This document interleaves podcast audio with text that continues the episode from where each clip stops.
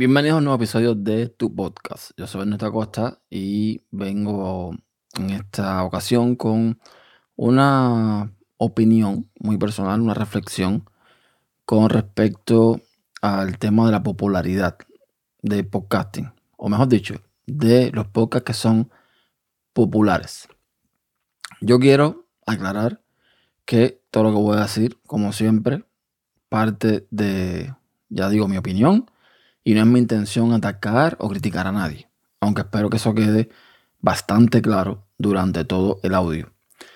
La cosa es que estaba escuchando un episodio de Loop Infinito, uno de los podcasts de Apple Esfera, donde Javier Lacorte, que es eh, su host, hacía una reflexión en base a un artículo publicado en Bloomberg que se titulaba El podcasting no ha producido un éxito en años.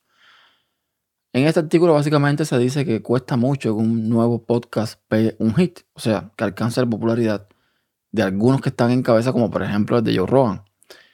Y eh, que por mucho dinero que se invierta, Spotify, las nuevas adquisiciones o publicaciones, lejos de subir en popularidad, van en declive.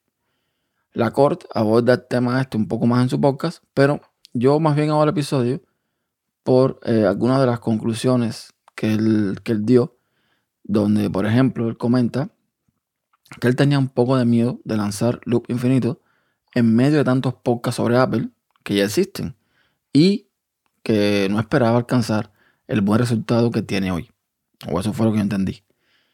Y por aquí es que quiero yo, con mi opinión, con respecto a esos resultados de un podcast, en cuanto escuchas, descargas, etc. Hacer un podcast es relativamente barato. De hecho, es muy simple como solo tener un smartphone. Pero hay algunos factores que son los que causan o que pueden ser el detonante para que un podcast tenga más o menos popularidad. Más allá del carisma del podcaster, de la buena locución, de la preparación, del contenido, de la calidad del audio, obvio, que tenga un podcast, hay un par de elementos a tener en cuenta, como son, por ejemplo, el tipo de podcast y el tipo de contenido. Cuando me refiero al tipo de podcast, estoy hablando de si es un podcast a solas, si es un podcast de entrevista o conversacional, o sea, en el formato del programa como tal. Y cuando me refiero al tipo de contenido, estoy hablando de el nicho al que va el podcast. Por poner un caso concreto, tú puedes hacer un podcast de entrevista, pero enfocado solamente a un tema determinado. Por ejemplo, tú haces un podcast donde entrevistas a médicos y hablan de medicina y de ahí no salen.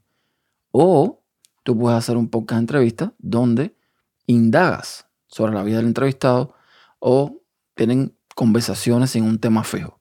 Estos suelen ser los podcasts más aclamados porque, eh, bueno, tenemos el ejemplo claro de, de Jordi Wild, un podcaster español que, repito, más allá de su carisma, la sinceridad, el buen rollo que pueda tener él como persona, lo que la gente realmente quiere ver lo que a la gente realmente le interesa es la curiosidad, el chisme, el morbo, la historia que pueda contar el entrevistado y si hablamos de un entrevistado más o menos famoso o con cierta popularidad, ya el podcast tiene un 90% de éxito garantizado.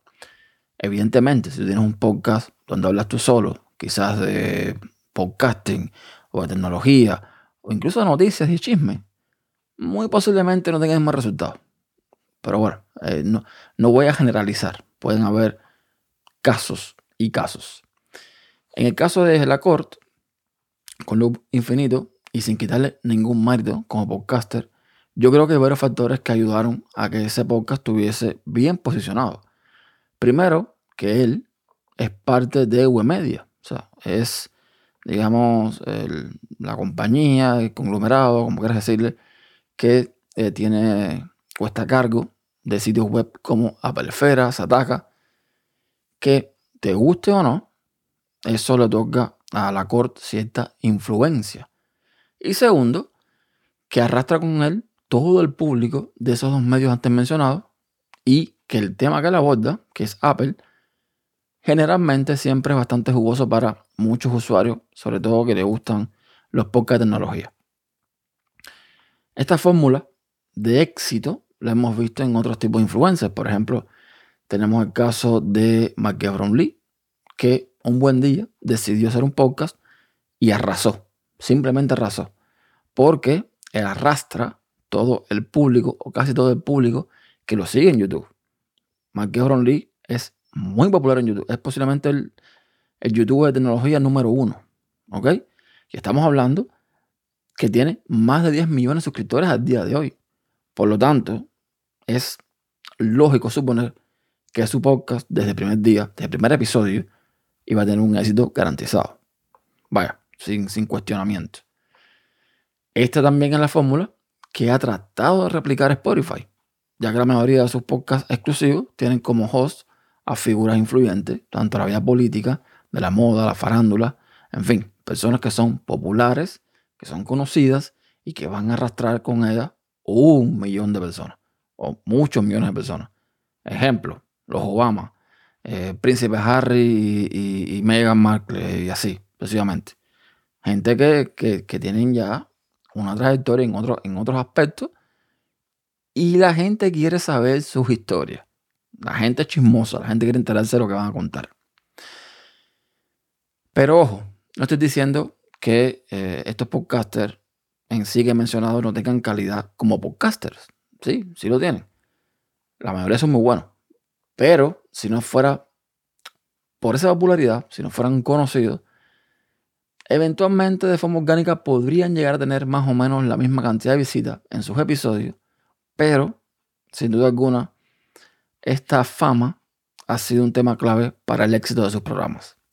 Es decir, y para que se entienda, y pongo de nuevo el ejemplo de la Corte y de Jordi Wild, porque bueno, son doble hispana, etc. Para mí, en el caso de la Corte, por ejemplo, no hubiese, no hubiese sido o no hubiese tenido una aceptación tan rápida si no iba a ser porque es parte de Shataka y Apelefera. ¿Ok? Sí, eh, hubiese a lo mejor alcanzado los números que tiene hoy Quizás sí, quizás no, de forma orgánica. Pero ser conocido ayuda, que es, es mi punto. Y esto, por ejemplo, lo digo en base a mi experiencia desde 2016 que estoy en esto, donde yo he conocido a muy buenos podcasters con una voz de radio, una voz excelente, con una dicción perfecta, con un contenido y una producción exquisita. Y sin embargo, ni de lejos llegan a alcanzar la cantidad de visitas que tienen otros podcasts, como los antes mencionados, porque sencillamente no los conoce nadie. En fin, eh, vuelvo a repetir, no quiero que esto se tome mal, no es una crítica, no es nada por el estilo. Yo estoy seguro de que en el caso de Jordi y de Javier, ambos se merecen estar donde están por todo el trabajo que han realizado, que seguramente no ha sido fácil, pero yo creo eh, que hay un factor determinante ahí, repito, que es el ser conocido. Y recuperando algunos de los factores que deja fuera al principio, eh, es evidente que el carisma, el buen rollo, la sinceridad, eh, la forma quizás natural de ser de podcaster, influye mucho en el éxito de un podcast. Yo quizás con el mismo guion que tiene la Cort, si la Cort me pasa guion, vaya, este es el guion del episodio de hoy de, de Infinito, dilo en tu podcast, yo a lo mejor no voy a tener, a lo mejor no, estoy seguro que no voy a tener ni la mitad de los escuchas que tiene Javier. Simplemente, quizás por mi forma de ser, por mi personalidad, que a lo mejor no se le agrada a muchas personas. Y esto, aunque no parezca, influye. Influye y bastante en el éxito de un podcast. Yo sé de personas, que por supuesto no voy a mencionar, que no escuchan podcasts que no sean de determinados países, con determinados acentos. Porque sí, amigos míos, en el podcasting hay endogamia y otras, otros males, por decirlo bonito. Pero esa es historia quizás para otro momento. Quizás. Sea como sea. En resumen, yo creo que lo importante es pasarla bien. O sea, si tú desde el día cero eh, estás buscando ser popular en este mundo, mm, sin fama, sin que nadie te conozca, lo tienes muy complicado. Cada día son más y más podcasts. La competencia básicamente es brutal. Hay muchos mm, entramados dentro del mundo del podcasting Y para llegar a ti, para que te descubran, es muy complicado. Si estás en este medio, verás que eh, las recomendaciones siempre suelen, eh, suelen, ser las mismas, la misma gente, es un círculo vicioso. Eh, muy poca gente recomienda podcast nuevos, muy poca gente realmente exploran nuevos contenidos. Entonces hay como unas vacas sagradas, hay toda una historia que llegar ahí es extremadamente complicado.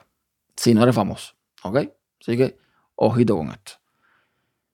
Pasarla bien y bueno, los resultados van a depender siempre del trabajo que realices, el empeño que le pongas, eh, el tiempo que le dediques y, ¿por qué no? También va, va a depender un poquito de tener un poco de suerte.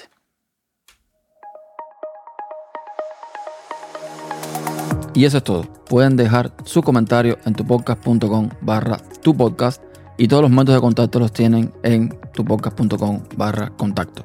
Hasta la próxima.